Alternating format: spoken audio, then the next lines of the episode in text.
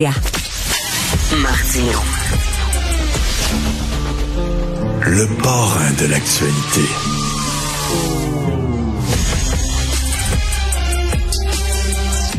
Est-ce qu'on va finir par couper les liens avec la monarchie britannique, hein, les Jamaïcains?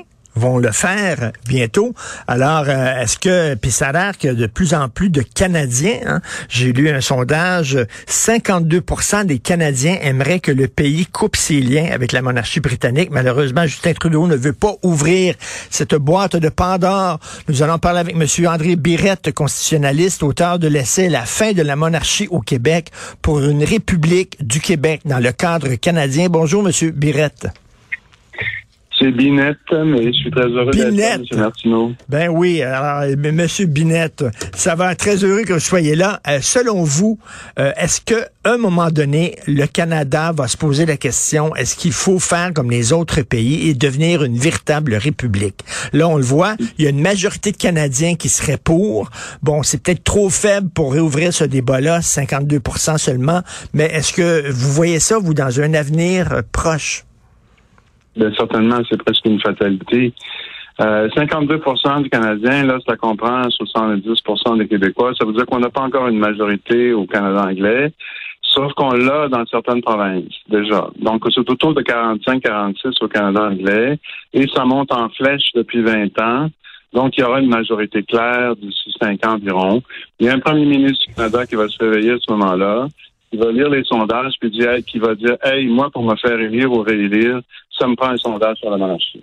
Oui, parce que là, là, il y a comme une finale d'opportunité. Un référendum sur la monarchie, excusez-moi. Il y, a, une finale d'opportunité qui est ouverte parce que, bon, euh, Charles III n'est pas très aimé. Hein. Les gens avaient un attachement avec euh, la reine Elisabeth II. Ça faisait tellement longtemps qu'elle était là. C'est une personne très digne, etc. Il y a eu plein de séries, plein de films sur elle. On a appris à la connaître, tout ça. Mais lui euh, et Camilla, ne, bon, ils n'ont pas le même, mettons, capital de sympathie. Alors là, peut-être qu'on devrait battre son frère pendant qu'il est chaud. dans, cinq ans, Monsieur, Monsieur Martineau, euh, on va pas débattre de la monarchie encore davantage que maintenant, parce que euh, l'Australie, la Nouvelle-Zélande et les pays des Antilles l'auront tous euh, aboli. Alors, donc, le Canada va être isolé. Ça va être le seul pays des Amériques qui va être encore une monarchie. Les, les, même l'immigration joue contre la monarchie parce que les, gens qui arrivent d'autres pays arrivent tous de, tous de république ou de monarchie absolue corrompue et puis ils trouvent que sur ce plan-là, euh, le, Canada est pas fort. Donc, euh, la monarchie est condamnée, là, Monsieur, Monsieur Martineau, c'est très clair.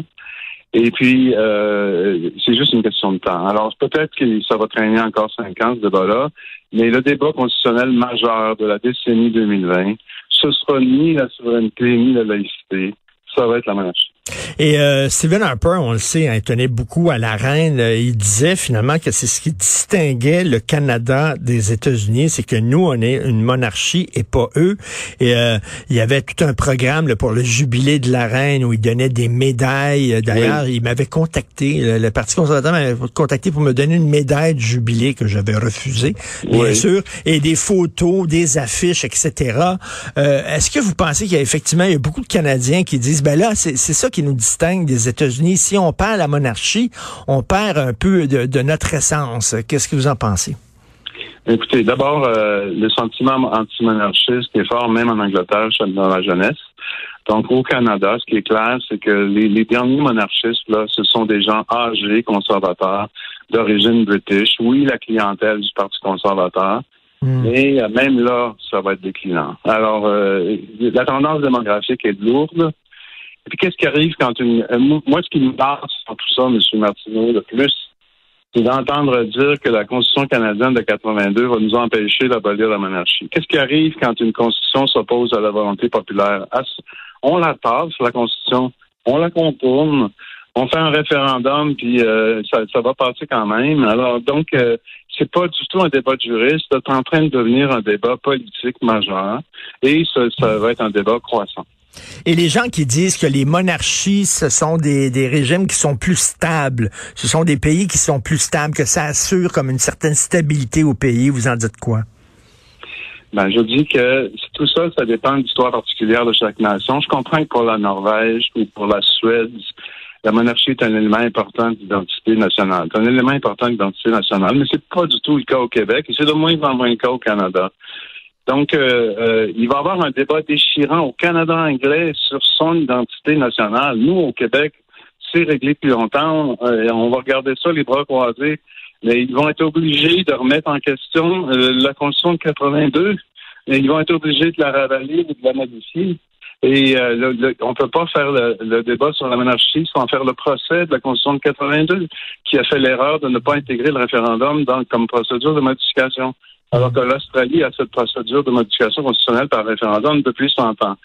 Alors, tout ça fait que c'est le Canada qui dirige une politique constitutionnelle. La patate chaude, c'est une patate chaude canadienne et non québécoise. Puis nous, on a juste à se positionner là-dedans. Bon, on sait que ça coûte cher, euh, la monarchie, avoir un gouverneur général, les lieutenants-gouverneurs, etc.